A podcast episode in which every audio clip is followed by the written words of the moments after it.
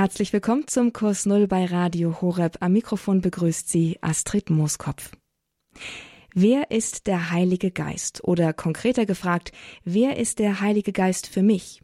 Für viele Luft, für manche Lebensatem. Für beide auf jeden Fall unsichtbar.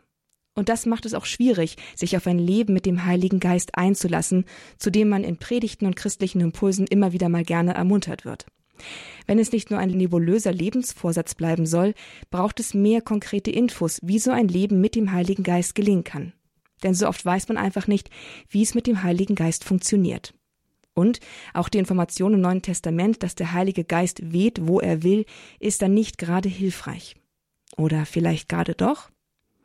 Heute ist im Kurs Null bei uns jemand zu Gast, der ein Buch über den Heiligen Geist geschrieben hat, mit dem äußerst interessanten Titel Der Heilige Geist, nahbarer Gott, engster Vertrauter, größter Wunderwirker. Und der Untertitel ist fast noch am herausforderndsten über ein faszinierendes Leben in der Kraft Gottes. Das klingt fast so, als hätten wir da jemanden erwischt, der das Leben mit dem Heiligen Geist so richtig kennengelernt hat und auch weiß, wer der Heilige Geist ist.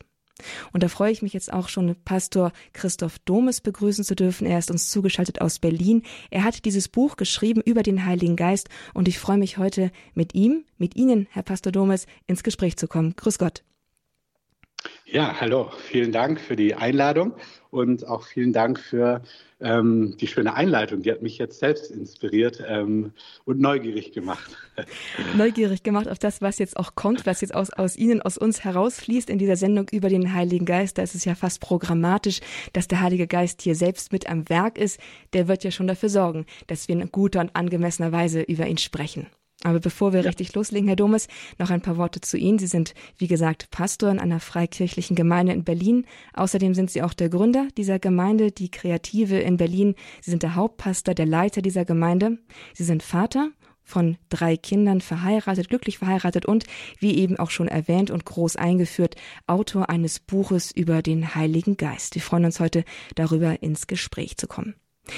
Und da wir ja nun über den Heiligen Geist reden wollen, Herr Domes, ist es ja nun mal naheliegend, dass man den, der darüber sprechen möchte, auch fragt, wie es denn bei ihm selbst um das persönliche Verhältnis zum Heiligen Geist steht. Wie ist es denn zum Beispiel jetzt in Bezug auf dieses Gespräch, dieses Interview, als ich Sie angefragt habe, haben Sie das mit dem Heiligen Geist besprochen, darüber mit ihm sich ausgetauscht, ob Sie das Interview machen sollten? Das wäre eine gute Frage. Also der Heilige Geist, im Endeffekt ist es, reden wir ja über unsere Beziehung zu Gott.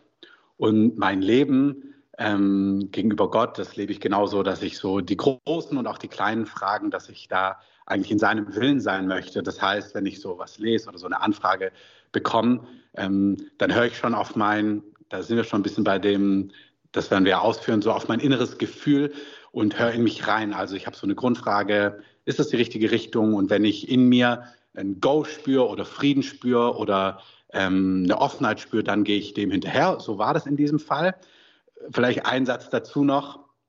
Ähm, da ist genau das Besondere auch, dass man das herausfindet, weil das ist eine Frage, die ich ganz oft höre, dass Leute sich dann fragen, ja, bin das jetzt ich oder ist das der Heilige Geist? Ist das, ähm, wie kann man das unterscheiden? Und das ist, was genauso auch ein bisschen den Unterschied macht. Und das ist ein Abenteuer, das herauszufinden. Ein Abenteuer, das wir heute in, einem, in einer 50-minütigen Kurzform sozusagen miteinander durchleben möchten. Wir wollen nämlich genau diese Fragen klären, wie man den Heiligen Geist versteht, wie man mit ihm ins Gespräch kommt, wie man das Leben mit ihm gestaltet. Und Sie scheint da wirklich der richtige Mann zu sein, um uns da gute Antworten zu geben. Aber fangen wir doch mal ganz am Anfang an. Am Anfang nämlich mit dem Buch. Das Buch ist 2020 sozusagen von der Idee her entstanden, herausgekommen in der zweiten Auflage 2022. Sie haben über den Heiligen Geist geschrieben ja, Pastor Domes, wie ist denn das? Warum haben Sie das eigentlich gemacht? Die, äh, das Schreiben dieses Buches fällt genau in die Corona-Zeit, in eine Zeit, die als sehr einschneidend empfunden wurde von vielen Menschen weltweit, aber hier in Deutschland eben auch und für viele eigentlich eine Entzauberung der Welt war. Und Sie schreiben über das verheißungsvolle Leben mit dem Heiligen Geist. Wie kam es dazu? Können Sie uns die Geschichte erzählen?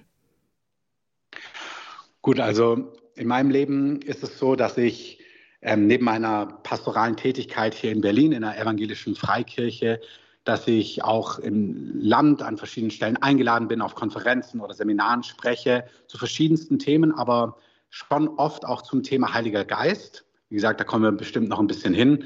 Ähm, einfach weil mich das Leben im Neuen Testament von Jesus, der ja ganz Gott und ganz Mensch ist, ähm, der aber übernatürlich gewirkt hat, als der Heilige Geist anfängt, in sein Leben zu kommen. Da gibt es bestimmt mehr zu, zu sagen, aber auch bei seinen Jüngern, wo man sieht, als an Pfingsten der Geist Gottes sie mit Kraft erfüllt, da beginnt ein übernatürliches Leben. Und als ich das im Wort Gottes schon vor Jahren entdeckt habe, hat mich das total neugierig gemacht. Und dann habe ich Erlebnisse gehabt mit dem Heiligen Geist in den verschiedenen Gemeinden und Kirchen, wo ich selber unterwegs war oder auch geistlich groß geworden bin. Und dieses Thema ist dann wie so zu einem Lebensthema geworden, weil es mir ein Anliegen geworden ist, darüber zu reden, darüber zu lernen und Personen A, die Angst zu nehmen oder auch dieses große Unbekannte ein bisschen aufzulösen, das handfester zu machen. Ja, was sagt denn das Wort Gottes dazu? Weil das ist sehr konkret, was das Wort Gottes dazu sagt. Und auch, wie das in einem persönlichen Leben eben aussehen kann.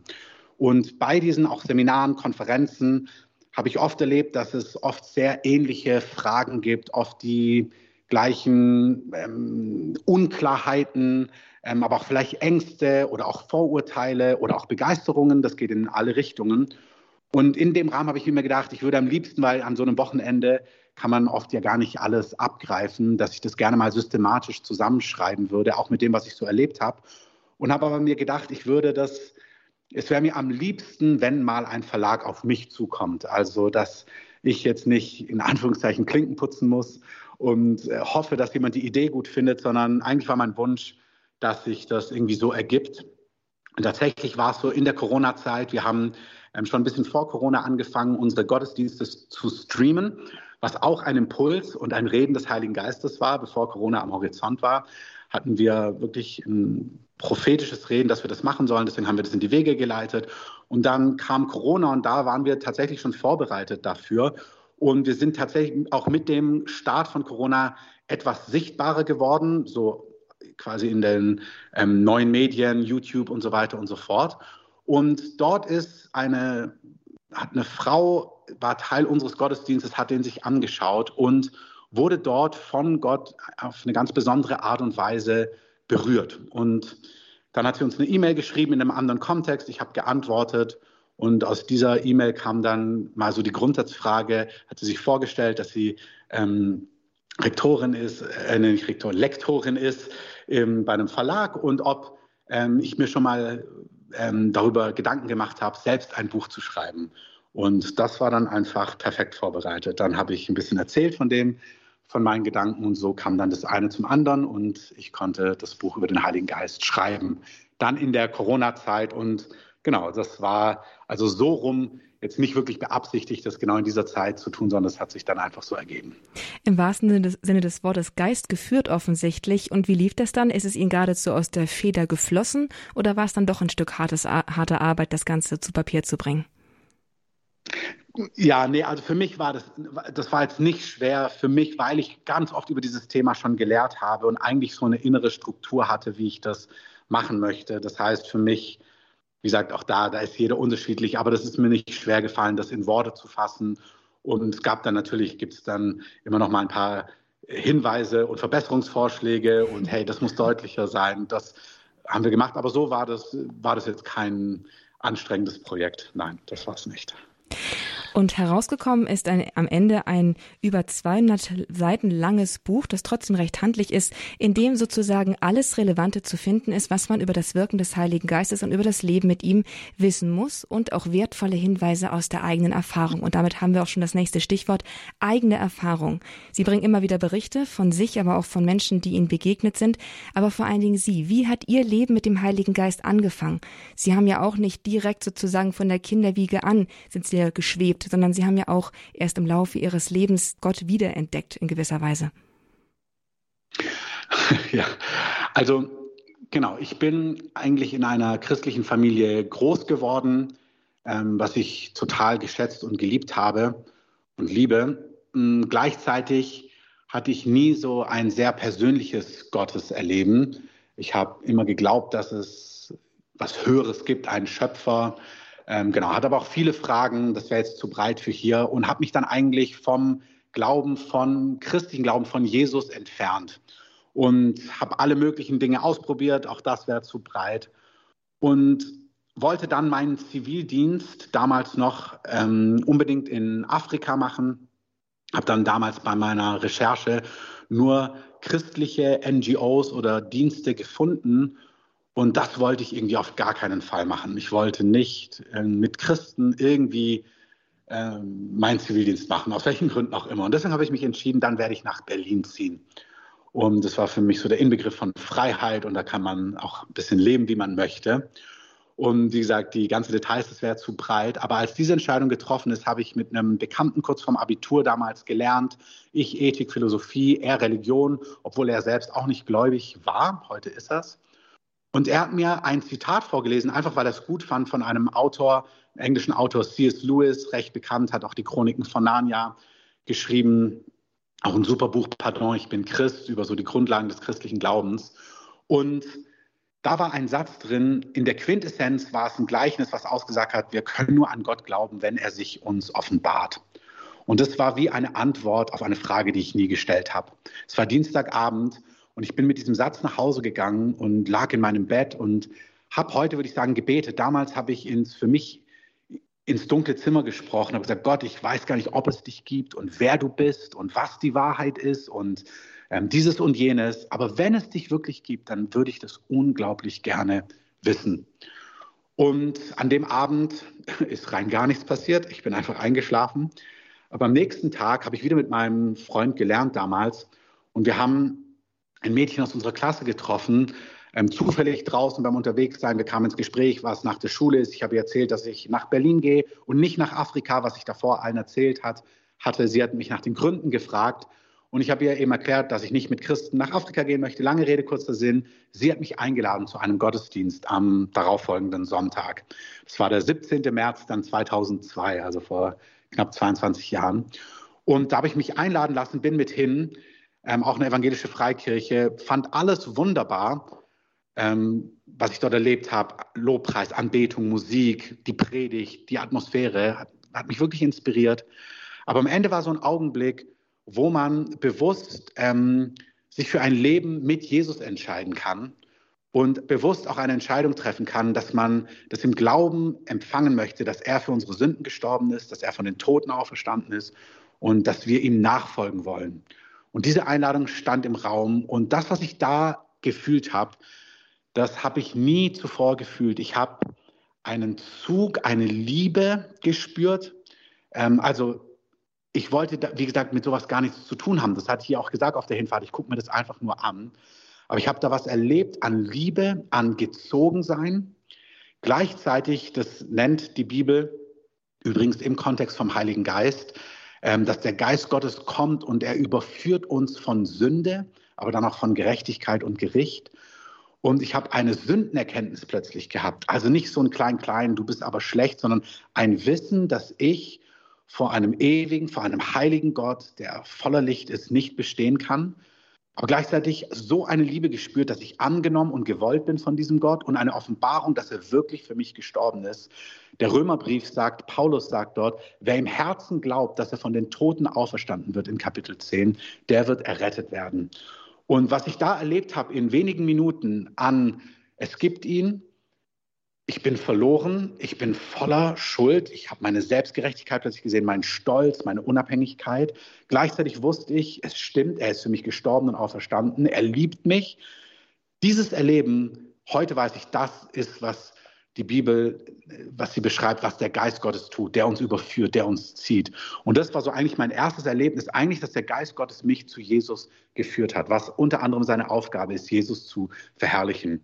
Hm, ich schließe es damit ab an diesem Gottesdienst konnte man dann noch für sich beten lassen. Und dann haben Leute für mich gebetet und auch hier im Neuen Testament lesen wir im 1. Korinther Kapitel 12, dass es neun übernatürliche Gaben vom Heiligen Geist gibt. Und dann haben Leute für mich gebetet, mich gesegnet. Und dann haben sie aber prophetisch oder auch das in anderen Übersetzungen heißt es Weissagung. Sie haben über mir geweissagt. Sie haben über meinem Leben Dinge ausgesprochen, die sie gesehen haben, die mich betreffen, die so on point waren. Ich weiß heute nicht mehr die ganzen Details. Ich weiß nur, dass ich nach Hause gefahren bin und völlig überwältigt war, woher diese Personen das Wissen konnten und wie exakt das war und wie liebevoll ermutigend das war. Denn Weissagung, so heißt es dort auch in diesen Kapiteln, ist da zur Tröstung, zur Auferbauung und zur Ermutigung. Und genau das habe ich erlebt, dass sie so in mein Leben hineingesprochen haben. Und das waren eigentlich so die ersten Erfahrungen mit dem Heiligen Geist, auch wenn ich das damals hätte gar nicht genauso benennen können. Herr Domes, die Gaben des Heiligen Geistes, das Wirken des Heiligen Geistes. Wo fängt man am besten an, das zu verstehen und wo würden Sie anfangen, jemandem zu erklären, wie der Heilige Geist wirkt? Ja, also das Thema ist wie gesagt breit und also auch hier, wir sind ja auch die Hörer und Sie und ich, wir sind ja auch aus unterschiedlichen, wahrscheinlich Frömmigkeitshintergründen. Ähm, aber wir lieben Jesus, wir glauben, dass Jesus der Sohn Gottes ist, der für uns gestorben und auferstanden ist. Und das ist eine gute Grundlage für alles andere. Wir nehmen das Wort Gottes oder die Bibel als das Wort Gottes. Und da lesen wir, und so ist einfach der Hintergrund, aus dem ich komme, gibt es eigentlich zwei Aspekte, möchte ich mal sagen, ähm, vom Heiligen Geist, wenn man es so sagen kann. Ich möchte mit dem ersten kurz beginnen. Also Jesus ruft seine Jünger, zwölf ganz normale Personen eigentlich damals, Fischer, einfache Leute, ähm, wie die meisten von uns. Und er ruft sie in die Nachfolge, sie erleben wunderbare Dinge, er lehrt sie, aber sie erleben auf dem, ihrem ganzen Leben jetzt mit ihm im dass er übernatürliche Dinge tut. Er heilt die Kranken, er weckt sogar Tote auf, er reinigt Aussätzige, er treibt Dämonen aus. Also wir sehen die Kraft Gottes im Leben von Jesus in Aktion. Ähm, sie haben alles verlassen, alles zurückgelassen. Und nach dreieinhalb Jahren fängt Jesus an, ähm, über seinen Tod zu reden, was jetzt kommen wird, was passieren wird, was sie nicht wirklich verstehen. Und lässt sie dann unter anderem in Johannes 14 wissen, dass er gehen wird. Und man liest es manchmal einfach so und ähm, nimmt es so zur Kenntnis. Aber man muss sich das mal überlegen. Die haben ja alles auf eine Karte gesetzt. Die haben alles zurückgelassen, ihre Sicherheiten. Die haben sich auf dieses Abenteuer eingelassen, diesem Rabbi, diesem Lehrer zu folgen, der wahrscheinlich der Messias ist, auf den damals Israel gewartet hat, gläubige Juden bis zum heutigen Tag. Und Sie, sie, folgen ihm nach und plötzlich sagt er, mitten in dieser ganzen Situation, wo sie sich fragen, wird er Israel, wird er das Königreich wiederherstellen, was ist mit der römischen Besatzung, sagt er einfach, ich gehe. Und wenn man weiterliest, dann in Johannes 14 sagt er, aber macht keine Sorge. Ich gehe, aber ich lasse euch nicht alleine. Ich sende euch den Heiligen Geist. Also ich werde euch einen anderen Beistand. Das Wort, was dort steht, ist Parakletos. Das heißt, ich werde euch einen anderen zur Hilfe herbeigerufenen senden. Also jemand, der kommt, um uns zu helfen. Einen anderen, wir können auch übersetzen, Anwalt, Beistand, Helfer, Tröster. Also ich werde einen Ich gehe, keine Angst, ihr bleibt nicht alleine, ich sende einen anderen, nämlich den Heiligen Geist, so sagt er. Ich lasse euch nicht als Weisen zurück und dann sagt Jesus, ich komme zu euch. Und wenn man das mal so liest, dann und es wach liest, dann fragt man sich, okay, was hat er jetzt eigentlich gesagt? Ich gehe, habt keine Angst, ihr bleibt nicht allein, ich sende den Heiligen Geist, ihr werdet keine Weisen sein, ich komme zu euch. Und eigentlich stellt sich die Frage, ja, Jesus, gehst du jetzt?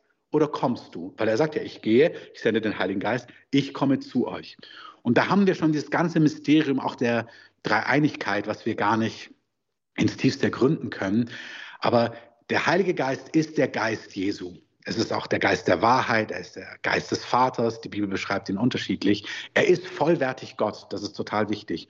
Und mal ganz vereinfacht gesagt, ein Aspekt vom Heiligen Geist ist, er ist Jesus mit uns. Also das, was Jesus für seine Jünger war, Ansprechpartner, verfügbar, Lehrer, Tröster, Helfer, das ist der Heilige Geist für uns. Nur Jesus sagt sogar, es ist gut, ist sogar besser, dass ich gehe, weil nur wenn ich gehe, kann der Heilige Geist kommen. Und ich habe mich so gefragt, ja, was ist daran besser? Es gibt wahrscheinlich verschiedenste Antworten. Es gibt verschiedenste Antworten, aber ich möchte zwei Aspekte rausgreifen. Zum einen ist es besser, weil die Jünger da konnte immer nur einer mit Jesus reden und wenn Petrus die ganze Zeit mit Jesus gesprochen hat, dann musste Jakobus und Johannes und die anderen warten, einfach weil Jesus in menschlicher Form hier war. Das heißt, er war begrenzt und er war auch nicht zu jeder Zeit überall. Und dadurch, dass der Geist Gottes, der Heilige Geist, ähm, zu uns gekommen ist, haben wir alle, die wir mit Jesus leben, die wir von neuem geboren sind, einen direkten Zugang zu Gott, können von ihm hören, können ihn erleben und können Dinge von ihm wahrnehmen. So, das ist die erste Dimension. Ich kann auch gleich was zur zweiten Dimension sagen. Ich weiß nicht, ob Sie da erstmal eine Rückfrage zu haben oder ob ich einfach ein bisschen weiter erzählen soll.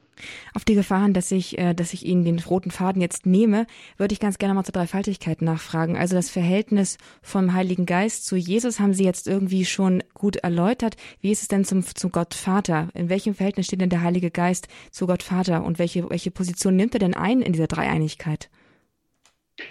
Genau, also wie gesagt, wir haben es wirklich mit einem Mysterium zu tun, weil es ist ähm, eine Dreieinigkeit. Also wir haben Vater, Sohn und Heiliger Geist und das ist der allmächtige Gott. Ähm, wir wissen, es ist der Geist des Vaters. Es ist interessant, wenn man so mal ins erste Kapitel der Bibel geht, dann sehen wir, am Anfang war Tohu Wabohu. Ähm, wir sehen dort den Vater, der spricht. Das ist schon eine Andeutung, auch Jesus, das Wort Gottes, das Fleischgewordene, Logos. Also der Vater spricht, es werde Licht. Und da lesen wir im ersten Kapitel, und der Geist Gottes schwebte über den Wassern.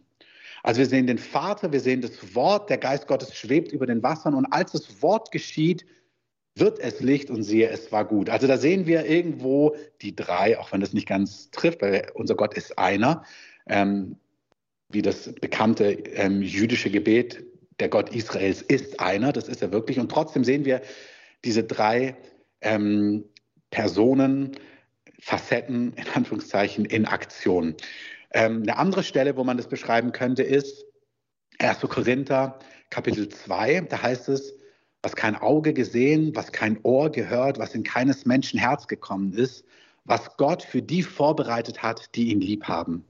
Und dann heißt es aber, uns aber hat Gott, und hier reden wir vom Vater, uns aber hat Gott, Vater, es offenbart, und zwar durch den Geist. Und dann heißt es, denn der Heilige Geist erforscht die Tiefen des Herzens von Gott.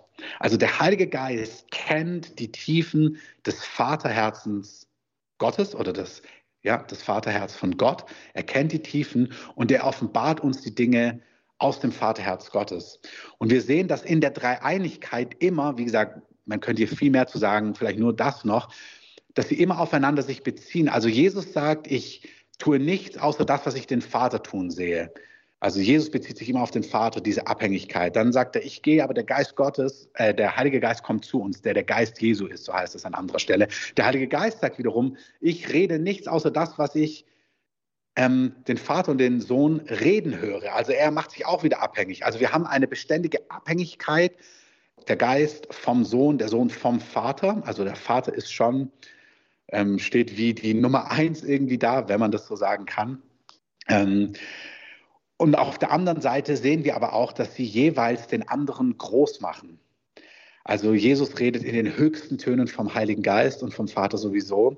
Der Vater redet in den höchsten Tönen von Jesus und vom Heiligen Geist. Der Heilige Geist sagt, ich komme und mache den Sohn groß. Ich bin gekommen, um Jesus zu verherrlichen und zeugt immer wieder vom Vater. Also da ist irgendwo eine Abhängigkeit, eine Ehre, aber auch dann eine gegenseitige Unterordnung und Einordnung, wobei schon wir sehen, dass der Vater irgendwo der Ursprung von allem ist und doch ist es ein Gott und da wird es dann auch mysteriös, wo ich nicht viel weiter reingehen kann, weil ich es auch nicht weiß. Neben dem Parakletos, neben dem Anwalt, dem, der uns begleitet, den Jesus uns gesandt hat als seinen Geist, damit er uns beisteht, was ist der zweite Aspekt, den Sie als wesentlich beim Heiligen Geist betrachten?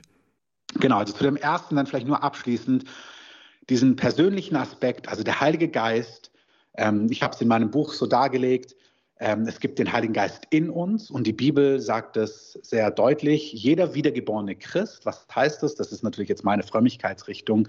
Ähm, also jeder, der glaubt, dass Jesus der Sohn Gottes ist, dass er gestorben und auferstanden ist, ähm, der Jesus zum Herrn und zum Retter macht, ähm, der wird von neuem geboren, der wird vom Geist Gottes neu geboren, der hat meiner Ansicht nach, und so verstehe ich die Heilige Schrift, hat den Heiligen Geist in sich und zwar richtig verstehen für sich, jetzt nicht egoistisch beschrieben. Aber der Geist Gottes ist in uns, so sagt es das Wort Gottes. Ich zitiere einfach mal ein paar Dinge. Also Jesus sagt, er wird in euch wohnen. Also er ist wirklich in uns. Wir werden durch den Heiligen Geist von neuem geboren. Das ist, was Jesus Nikodemus andeutet. Du musst von neuem geboren werden, nicht zurück in den Leib deiner Mutter, aber von oben vom Geist Gottes geboren werden, neues Leben. Und dann gibt es ganz viele Dinge, die der Geist Gottes in uns für uns tut. Also er führt uns in die Wahrheit. Er hat uns versiegelt für den Tag der Erlösung. Er ist unser Helfer wirklich, unser Anwalt. Er redet zu uns, er führt uns. Ähm, er nach dem Römerbrief, er bezeugt uns, dass wir geliebte Kinder Gottes sind. Oder auch nach dem Römerbrief, er gießt die Liebe Gottes in unser Herz hinein. Also alle Dinge, wo der Geist Gottes uns die Liebe Gottes zeigt, uns führt, sich um uns kümmert. Das ähm, alle, die als Christen aufrichtig so leben und Christen sind, also ähm, weil das wirklich ihre Offenbarung, ihr Glaube ist, ähm, haben den Heiligen Geist. So verstehe ich das und so verstehen wir das in unserem Frömmigkeitshintergrund. Dann gibt es aber einfach was ganz Interessantes. Wenn man mal hineinschaut in Johannes 20, das ist das Kapitel, wo ähm, Jesus von den Toten auferstanden, seine Jünger verstecken sich, sie haben Angst äh, und Jesus kommt und erscheint einfach in diesem Raum und sagt, Friede euch. Und da heißt es, seine Jünger freuten sich, also Jesus zeigt ihnen die Wundmale in den Händen und an der Seite. Und dann, heißt, und dann heißt es, und die Jünger freuten sich, als sie erkannten, dass es der Herr war. Das ist eigentlich der Augenblick, wo genau das passiert, was zu diesem neuen Leben führt. Also Jesus war ja schon ihr Herr, also der Chef, ihr Lehrer, der Rabbi. Aber das ist der Augenblick, wo sie wirklich eigentlich verstehen, ja, du bist wirklich der, der tot war und du lebst jetzt wieder, weil sie sehen die Wundmale und sie bezeugen damit genau das, was der Römerbrief sagt. Wer glaubt, dass er von den Toten auferstanden ist, der wird der bekommt neues Leben, der wird gerettet werden. Das ist, was die Jünger hier erleben. Sie, sie erkennen, ja, du bist wirklich der, der von den Toten auferstanden ist. Und dann haucht Jesus sie an und sagt, empfangt Heiligen Geist. So, das heißt, in der Wiedergeburt, in diesem neuen Leben empfangen wir den Heiligen Geist. Aber dann die Parallelstelle lesen wir in Lukas 24, ist die gleiche Szene, nur vom anderen Evangelisten anders beschrieben, mit einem anderen Schwerpunkt. Und Lukas, das Lukas-Evangelium, ähm, ist ja von Lukas geschrieben und Apostelgeschichte ist auch von Lukas geschrieben, ist quasi Lukas Teil 2. Und wir sehen, dass ähm, Jesus, also in Lukas Kapitel 24, er betont was anderes. Er nimmt die gleiche Szene und sagt dann zu ihnen, und jetzt entfernt euch nicht aus der Stadt, sondern wartet, bis ihr Kraft aus der Höhe empfangt. Also bis ihr die Verheißung des Vaters bekommt, nämlich Kraft aus der Höhe. Das lesen wir in Lukas 24. Und wenn wir dann in Apostelgeschichte 1 hineingehen, was wie gesagt Lukas Teil 2 ist, weil das das andere Buch ist, was er geschrieben hat, da lesen wir, dass Jesus aufgreift und sagt, Gleiche Szene. Jesus sagt wieder, geht nicht fort von Jerusalem, wartet, bis ihr die Verheißung des Vaters bekommt, die ihr gehört habt, nämlich Johannes der Täufer hat euch in Wasser getauft, mit Wasser getauft, ihr aber werdet mit heiligem Geist und Feuer getauft werden nach diesen wenigen Tagen. Und dann gibt es ein bisschen Zwischengespräche und dann sagt er, ihr werdet Kraft aus der Höhe empfangen damit ihr Zeugen sein könnt hier in Jerusalem, in Samaria und bis an die Enden der Erde. Also hier gibt es etwas Zweites. Er sagt, wartet, bis ihr den Heiligen Geist, also die Taufe im Heiligen Geist erlebt, bis der Heilige Geist in Kraft auf euch kommt. Also ein anderes Erlebnis. Also ich fasse das nochmal zusammen in dem ersten Schritt. Es gibt den Heiligen Geist in uns, das haben wir alle, die wir mit Jesus leben. Und dann sagt er aber hier, und jetzt wartet, da gibt es noch etwas, bis der Geist Gottes in Kraft auf euch kommt.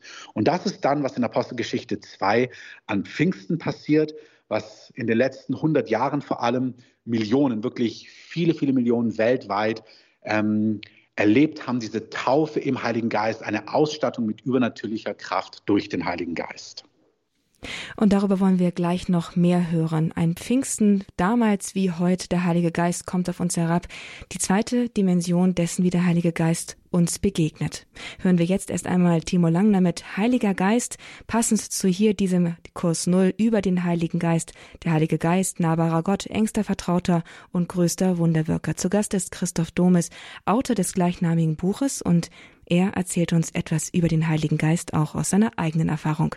Bleiben Sie dran, hier im Kurs Null geht es gleich weiter. Und wo der Geist des Herrn ist, da ist Freiheit. Des Höchsten liegt, ist Heiliger Geist von Timo Langner hier im Kurs Null bei Radio Horeb. Am Mikrofon begrüßt Sie dazu wieder Astrid Mooskopf. Zu Gast ist hier heute im Gespräch Christoph Domes. Er ist Pastor der Freikirchlichen Gemeinde Die Kreative, auch ihr Gründer in Berlin. Und er erzählt uns heute etwas über den Heiligen Geist. Denn darüber hat er ein Buch geschrieben. Über das Wirken des Heiligen Geistes in unserem Leben und wie der Heilige Geist eigentlich ist. Bis jetzt haben wir etwas davon gehört, wie er ihm das erste Mal begegnet ist und wie der Heilige Geist auch schon in der Bibel uns entgegentritt und was wir aus der Bibel bereits lernen können vom Heiligen Geist. Zuletzt waren wir an den spannenden Punkt der Geisttaufe gekommen. Dass der Heilige Geist noch einmal wirkmächtig, wirkkräftig wird, wenn er auf uns herabkommt. Und da auch die, gleich die erste Frage nach dieser Pause. Herr Pastor Domes, die Geisttaufe, wie muss man sich das denn vorstellen? So der landläufige Katholik erlebt das nicht so alle Tage. Ja, also Tatsächlich kenne ich unglaublich viele Katholiken, die genau das auch erlebt haben, ähm, auch in der charismatischen Erneuerungsbewegung in der katholischen Kirche, wo ich einige Leute kenne, die auch genau damit ähm, leben und vorwärts gehen und auch dort schon zu Gast war und auch wirklich sehr schätze diese Bewegung. Ähm, wie muss man sich das vorstellen? Also auch hier, es gibt nicht die Pauschalantwort und alle, bei allen ist es gleich und jeder erlebt es ähm, auf die gleiche Art und Weise. An Pfingsten sehen wir die Jünger, als der Heilige Geist auf sie kommt. Es erscheint Feuerflammen und Wind. Äh, und dann passiert etwas, dass sie anfangen, in neuen Sprachen äh, zu geben, so wie der Herr es ihnen gab. Ähm, das waren dort zum Teil ganz reale irdische Sprachen, also die es wirklich gab. In Jerusalem waren damals viele Völker und Menschen haben dann ähm, die Jünger in ihrer eigenen Sprache reden hören oder in ihrem Dialekt. Also muss man sich vorstellen, wie wenn man jemand heute dann anfangen würde, in einer Sprache zu reden, die er eigentlich gar nicht kann. Und in dieser Sprache haben sie Gott groß gemacht und Gott gepriesen und Gott die Ehre gegeben. Das ist in sich, wenn man das heute so hört, denkt man, das gibt es doch nicht. Das ist doch irgendwie überliefert oder das gab es vielleicht mal, aber gibt es denn heute noch so etwas? Und tatsächlich, das gibt es, dass Leute in Sprachen ähm, bei der Geistestaufe ist eigentlich eines der häufigsten Dinge, dass Menschen anfangen, in neuen Sprachen zu reden. Manchmal irdische Sprachen, also die es tatsächlich gibt, wo dann Menschen Gott verherrlichen, was sie dann wirklich, während sie beten, sage ich auch gleich was zu, ähm, eine Bibelstelle, die das belegt, wo sie das gar nicht verstehen, was sie da beten. Aber meistens, so nennt es ähm, die Bibel, sind es wirklich himmlische Sprachen oder die Sprache der Engel, so heißt es an einer Stelle in der Bibel ähm, dass wir einfach in Sprachen beten. Paulus sagt von sich, ich bete mehr in Sprachen als ihr alle und ich wünschte, dass ihr das auch alle tut. Und er sagt, dass wir uns danach ausstrecken sollen. Und er sagt, wenn wir, Paulus sagt von sich im 1. Korinther 14, wer das auch mal nachlesen möchte, er sagt, ich, wenn ich in Sprachen bete, also wenn dieses Phänomen in meinem Leben geschieht, und das kann man bewusst damit starten und stoppen, das ist nicht was, was dann souverän kommt, sondern wenn man das einmalig erlebt hat, kann man sich einfach entscheiden, jetzt in neuen Sprachen zu beten. Paulus sagt, wenn ich in Sprachen bete, dann ist mein Verstand total leer. Also ich verstehe nicht, was ich dort bete, aber mein Geist, mein Innerstes, ähm, betet zu Gott. Und dann lesen wir im Neuen Testament verschiedene Auswirkungen, warum wir das machen sollen. Es baut unseren Glauben auf, es, der Heilige Geist verwendet sich für uns Dinge, wo wir gar nicht, manchmal gar nicht wissen, ja, was sollen wir denn beten? Wo ist das Problem? Ähm, ich komme da nicht weiter oder was soll ich für diese Person beten? Dieses in Sprachen beten hilft uns, für andere Menschen einzustehen im Gebet, wo wir manchmal gar nicht mehr wissen, wo uns die Worte ausgehen, kennen wir, denke ich, alle. Es hilft uns, Dinge in unserem eigenen Leben vor Gott zu bringen. Es baut uns im Glauben aus. Wir werden gefüllt mit dem Heiligen Geist, sagt der Epheserbrief, Kapitel 5. Das heißt, Sprachengebet ist oft eines der ersten Dinge, die bei der Geistestaufe passieren. Und bei manchen ist es sehr spektakulär. Das heißt, Menschen erleben das auch körperlich sehr intensiv. Manche wirklich wie Feuer, manche erleben eine richtige Kraft, die auf sie kommt. Viele Menschen werden sehr berührt und müssen ähm, weinen, weil sie so die Liebe Gottes in diesem Augenblick auch erspüren. Also spüren, dass sie, dass Gott ja, sie einfach anrührt, sie kennt, sie sieht, sie annimmt, sie für sie da ist. Bei anderen ist es ganz nüchtern. Bei mir war es ganz nüchtern. So nüchtern, dass ich mir gar nicht vorstellen konnte, dass ich das erlebt habe. Das müssen Sie jetzt erklären. Eine nüchterne Geisttaufe, wie haben Sie erkannt, dass Sie eine Geisttaufe überhaupt erlebt haben? Genau, also ich habe eben, mir wurde damals vom Wort Gottes gezeigt, dass es dieses Erlebnis gibt und dass es einen totalen Unterschied macht. Es beginnt mit jetzt dem Sprachengebet, aber dann gibt es, wie gesagt, ähm, weitere Gaben im ersten Korintherbrief, Heilung, Weissagung, Worte der Erkenntnis. Weiß nicht, ob wir dazu noch kommen, was das so beinhaltet. Und wenn wir auch den Auftrag Jesu erfüllen wollen, also den lesen wir in Lukas 9, Lukas 10, Markus 16, da heißt es zum Beispiel, nehmen wir mal Markus 16, dies sind die Zeichen, die denen folgen werden, die da glauben. Und dann heißt es, Dämonen austreiben, dieses und jenes, sie werden in neuen Sprachen reden, wenn sie Kranken oder Schwachen die Hände auflegen werden, werden die sich wohlbefinden. Also es gibt eine Beauftragung überall im Neuen Testament, dass wir die Liebe Gottes in Worten, im Zeugnis weitergeben sollen, natürlich in Barmherzigkeitsdiensten, alles wunderbar. aber auch wirklich eine Beauftragung, das Reich Gottes, die Botschaft von Jesus in Kraft zu demonstrieren. Also Kranke sollen geheilt werden, Menschen sollen befreit werden. Das hat nicht aufgehört. Gott ist derselbe gestern, heute und in Ewigkeit. Und mir wurde damals erklärt, wenn wir, wenn, und wenn wir uns darin von Gott gebrauchen lassen wollen, und das ist nicht für irgendwelche besonderen Menschen ähm, mit besonderen Titeln, sondern das ist wirklich, wie Markus, der Evangelist Markus sagt, für Gläubige. Das heißt, wenn wir uns von Gott, jeder Einzelne, der aufrichtig Jesus liebt, uns gebrauchen lassen wollen in diesen Dingen, brauchen wir die Taufe im Heiligen Geist. Das ist, was Jesus zu seinen Jüngern gesagt hat. Wartet, ihr braucht die Taufe im Heiligen Geist, damit diese Dinge passieren. Und das hat mir damals eben jemand erklärt, mich darin gelehrt und gesagt, guck mal, das ist ganz einfach. Äh, man empfängt sie einfach, indem man dafür betet. Es gibt dieses Gleichnis, wo Jesus sagt, wenn wir unseren Vater um Brot bitten, dann wird er uns keinen Stein geben. Und wenn wir ihn um Fisch bitten, dann wird er uns keine Schlange oder keinen Skorpion geben. Und dann heißt es, wie viel mehr wird er denen den Heiligen Geist geben, die ihn darum bitten. Und so hat er gesagt, wir bitten jetzt einfach Jesus, dass er dich im Heiligen Geist tauft, weil Jesus ist der Täufer im Heiligen Geist, so sagt es Apostelgeschichte 1. Ähm, also wir bitten jetzt Jesus, dass er dich im Heiligen Geist tauft und das wird er dann auch tun, weil er, er wird uns die guten Dinge nicht vorenthalten. Und dann haben wir einfach gebetet ich habe das ausformuliert, dass ich mir das wünsche. Er hat mich gesegnet. Ich habe nichts gespürt. Es ist nichts Besonderes passiert. Und dann hat damals ähm, der Pfarrer zu mir gesagt, so, der Herr hat es jetzt gehört, du hast es empfangen. Jetzt kannst du einfach anfangen, in neuen Sprachen zu beten. Und ich habe mir gedacht, nee, also garantiert nicht. Ich habe nichts erlebt, nichts gespürt. Ich weiß gar nicht, wie das gehen soll. Und dann habe ich gesagt, nee, fang einfach an, öffne deinen Mund und fang an zu reden. Und es wird sich einfach entfalten. Und das war für mich richtig Überwindung, weil ich eben nichts erlebt habe. Und er war dann so ein bisschen positiv penetrant, aber ich bin dankbar, dass er penetrant war. Er hat gesagt, du hast es garantiert, hat der Herr darauf reagiert. Fang einfach an. Und plötzlich, ich habe dann angefangen, das kam, wie gesagt, das kommt nicht überein, sondern ich habe angefangen zu reden. Ich beschreibe das manchmal so ein bisschen spielerisch, wie wenn man als Kind da kommt, wenn man zu Kindern sagt, wenn Kinder so tun, als ob sie Englisch sprechen könnten. Und man fängt einfach an zu reden und tatsächlich, da kamen dann Silben raus und wirklich, die haben sich geformt und immer mehr und die nächsten Tage immer leichter. Und ich habe gemerkt, ich kann damit das beginnen und stoppen. Und wenn man das so jetzt hört und das noch nie gehört hat, dann klingt es wirklich bisschen sehr herausfordernd. Aber das ist genau, was das Neue Testament sagt. Die Weisheit Gottes ist einfach manchmal total Torheit.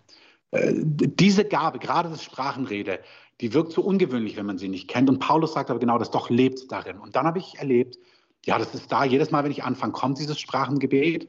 Und wenn ich dann angefangen habe, in Sprachen zu beten, wie gesagt, ich möchte es jetzt gar nicht zu breit ausführen, weil sonst reden wir nur darüber, das Sprachengebet, habe ich gemerkt, wie mir, wie ich angefangen habe, innerlich Klarheit zu bekommen über Fragen, die ich hatte. Also ich habe gemerkt, dass Gott zu mir reden kann unspektakulär in meinem Innersten, dass Dinge plötzlich klar werden, dass ein Durcheinander verschwindet, dass da, wo ich unruhig bin, ein unglaublicher Frieden kommt, Freude kommt. Ähm, dann ging es los, dass ich angefangen habe, Träume zu haben, wo ich in Träumen Dinge gesehen habe. Und dann kamen Stück für Stück auch die weiteren Gaben in meinem Leben zum Vorschein. Ähm, Weissagen, dass ich plötzlich Dinge wusste, Worte der Erkenntnis. Und da war mir klar, doch, meine Geistestaufe war real, obwohl sie ganz unspektakulär war. Und so sehe ich das heute. Das ist eines der Hauptdinge, was ich in meinem Reisedienst mache, dass ich darüber lehre, dass wir dafür beten. Und viele erleben das sehr spektakulär, sehr eindrücklich und viele auch sehr still und sehr unscheinbar. Den Heiligen Geist zu empfangen, das ist auch immer so eine Frage, die kommt, wenn es um den Heiligen Geist geht. Ja, wie kriegt man den denn? Die, die Frage haben Sie jetzt mehr oder minder auch schon beantwortet. Die Frage, die noch bleibt, ist vielleicht, wie behält man denn den Heiligen Geist? Nein, also auch hier einfach auch um das nochmal wirklich so zu beleuchten, das ist ganz wichtig. Der Heilige Geist in uns, das ist ja unser Unterpfand, die Anzahlung, das ist die Versiegelung, dass wir zu Christus gehören. Also wenn wir zu Christus gehören, wenn wir, ähm, wie ich gesagt habe, glauben, er ist der Sohn Gottes, gestorben, auferstanden, dann haben wir den Geist Gottes und er ist unsere Anzahlung. Er ist bei uns, er bleibt bei uns alle Tage. Das ist, was Jesus verheißen hat. Das ist die eine Ebene. Die andere Ebene, die Geistestaufe, kommt dazu, ist ein Geschenk können wir uns danach ausstrecken, sehen wir auch in der Apostelgeschichte, für die, die nachlesen wollen, zum Beispiel in Kapitel 8. Da gibt es Menschen, die kommen zum Glauben an Jesus, die werden im Wasser getauft. Es sind wirklich Nachfolger von Jesus, also haben sie den Geist Gottes, weil man kann nur von neuem geboren werden durch den Geist Gottes. Aber dann hören damals ähm, die Leiter aus Jerusalem, dass diese Leute dort in Samaria zum Glauben gekommen sind und sie gehen explizit dorthin, um zu beten, dass auch die Taufe des Heiligen Geistes in ihrem Leben wirksam wird. Also das, was ich eben gerade beschrieben habe. Und wenn wir die Taufe im Heiligen Geist erleben, ähm, das ist auch etwas, wo wir jetzt uns nicht fürchten müssen, dass das wieder verschwindet. Vielleicht zwei Dinge betont. Das eine ist, dass der Epheserbrief davon spricht, dass wir den Heiligen Geist nicht betrüben sollen. Und das möchte ich auf dieser Beziehungsebene darlegen. Der Heilige Geist ist ja Gott mit uns und er möchte wirklich als ein Gegenüber verstanden werden. Das heißt, wir dürfen auch den Heiligen Geist ansprechen. Da brauchen wir uns keine Sorge haben, dass wir dem Vater oder dem Sohn etwas wegnehmen, weil wie gesagt, der Heilige Geist, wenn wir eng mit dem Heiligen Geist sind, er liebt es, Jesus und den Vater groß zu machen. Aber er ist ein echtes Gegenüber. Jesus sagt zum Beispiel, der Heilige Geist wird euch alles lehren und euch an alles erinnern, was ich euch gesagt habe. Manchmal sagen wir dann, oh, danke Gott, dass du mich daran erinnert hast. Stimmt, weil er ist Gott. Manchmal sagen wir auch, oh, danke Jesus. In gewisser Form stimmt es auch, weil auch hier, ich meine es scherzhaft, Gott ist jetzt keine deutsche Behörde, wo man immer das richtige Formular ausfüllen muss. Darum geht es nicht. Aber eigentlich explizit ist es Danke, Heiliger Geist. Danke, Heiliger Geist, dass, dass du mich daran erinnert hast. Und wenn wir verstehen, dass der Heilige Geist eine Person ist, auch ein Gegenüber ist, dann verstehen wir auch das Wort betrüben. Wenn er uns Dinge sagt oder uns Dinge zeigt oder ähm, uns vielleicht warnt oder uns Dinge sagt, die wichtig wären und wir Dinge komplett ignorieren, nicht auf ihn eingehen, nehmen wir es größer, einfach Gott nicht ernst nehmen, Gott nicht vertrauen, nicht Gott folgen, dann können wir den Heiligen Geist betrüben. Und das hat jetzt nicht so sehr was mit der Geistestaufe zu tun, sondern einfach mit der Beziehung zum Heiligen Geist. Und wie jede Beziehung wächst sie, sie wächst an Vertrauen, sie wächst an ähm, sich gegenseitig kennen, wenn man miteinander Zeit verbringt, ähm, wenn man äh, einander kennenlernt, aufeinander, klingt vielleicht auch für manche spannend oder herausfordernd oder auch total schön, wenn man aufeinander eingeht. Der Herr geht auf uns ein, das sehen wir, wie er mit Abraham, wie er mit Mose, wie er mit seinen Freunden umgeht. Und wenn wir uns vom Heiligen Geist, also es geht darum, dass wir ihn zum einen nicht betrüben, aber ihn auch so kennenlernen. Ich nenne ein Beispiel in meinem Buch, wo ich was ganz Unscheinbares erlebt habe im Alltag und ich wusste, dass der Heilige Geist zu mir spricht, dass er eine Person heilen möchte, also körperlich heilen möchte, die irgendetwas mit, mit einem großen amerikanischen äh, Getränk oder Getränkehersteller zu tun hat. Und ich war in einem Gottesdienst und habe dann gesagt, hey, hier ist jemand, der arbeitet entweder bei dieser Firma, die dieses Getränk herstellt, oder die Person hat eine Unverträglichkeit gegen dieses Getränk. Und dann meldet sich tatsächlich eine Frau und sagt, ja, sie, sie kann seit über, ich glaube, 20 Jahren ähm, dieses Getränk nicht mehr trinken, hat eine Unverträglichkeit. Und wir beten für sie und sie spürt, wie ihr Magen warm wird. Ähm, dann spricht der Geist Gottes zu mir, dass er auch ihre Schilddrüse heilen möchte. Sie hat tatsächlich auch ein Problem mit der Schilddrüse. Und ein paar Wochen später meldet sich diese Frau bei mir. Sie ist komplett geheilt, sie kann es wieder trinken, ihre Schilddrüse ist geheilt. Und dann gab es noch drei, vier mehr Aspekte bei dieser Geschichte, das wäre jetzt zu breit. Aber das hätte ich nicht, das wäre nicht passiert, hätte ich nicht den Heiligen Geist gehört, als er zu mir gesprochen hat über dieses Getränk. Und das war total unscheinbar. Und das hat was mit dieser Beziehungsebene zu tun, dass wir lernen müssen, ja, wie redet denn der Geist Gottes zu mir? Ähm, mhm. und das, das heißt, wir können es nicht verlieren, sondern die Betonung ist mehr, eigentlich in diese, in diese Beziehung hinein zu investieren, und das nicht mit Druck, nicht mit Leistungsdruck, sondern ähm, es wäre schrecklich, wenn man mit seinem Partner oder mit engen Freunden Leistungsdruck hat, die jetzt besser kennenzulernen. Ähm, das ist ja eigentlich das Gegenteil, sondern es ist eigentlich eine Einladung, den Heiligen Geist kennenzulernen und nicht so sehr eine Angst, ihn zu verlieren. Sie sprechen schon das Wesentliche an, das jetzt auch leider schon am Ende unseres Interviews stehen muss, denn die Zeit ist uns davongelaufen. Es war so intensiv und es gäbe noch viel, viel mehr über den Heiligen Geist zu fragen und zu hören. Aber was ganz wichtig ist, was die Hörer, was wir mitnehmen müssen, ist, wie lerne ich denn mit dem Heiligen Geist zu sprechen? Bei Ihnen klingt das alles schon so selbstverständlich. Sie haben offenbar schon ein ganz feines Gehör entwickelt und entwickeln es hoffentlich auch noch weiter. Aber mancher ist vielleicht so gefangen im Alltag und vielleicht auch noch so weit entfernt von all diesen ganzen Themen, dass er sich fragt, ja, wie soll soll ich um Gottes Willen bitte dahin kommen, dass ich bei einer Milch plötzlich den Heiligen Geist höre? Was, ähm, was würden Sie uns, was würden Sie den Hörern einfach an die Hand geben? Was sind einfache Mittel, vertraut zu werden mit dem Heiligen Geist und ihm als Person?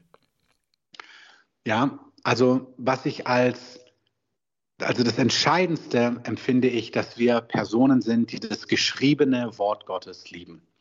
Ähm, der Heilige Geist, so sagt uns auch die Schrift, ist der Autor der Heiligen Schrift. Also auch wenn es Menschen geschrieben haben, ist doch er, der das inspiriert hat. Das Wort heißt Theopneustos, also es die Heilige Schrift, lesen wir im Timotheusbrief, ist Gott gehaucht. Und das heißt, wenn wir lernen, das Wort, also das Wort Gottes lesen, da hat der Heilige Geist geschrieben. Dann werden wir erleben, dass der Geist Gottes einzelne Verse, Geschichten nimmt und plötzlich rühren die unser Herz an. Wir lesen ja, der Buchstabe tötet, der Geist aber macht lebendig.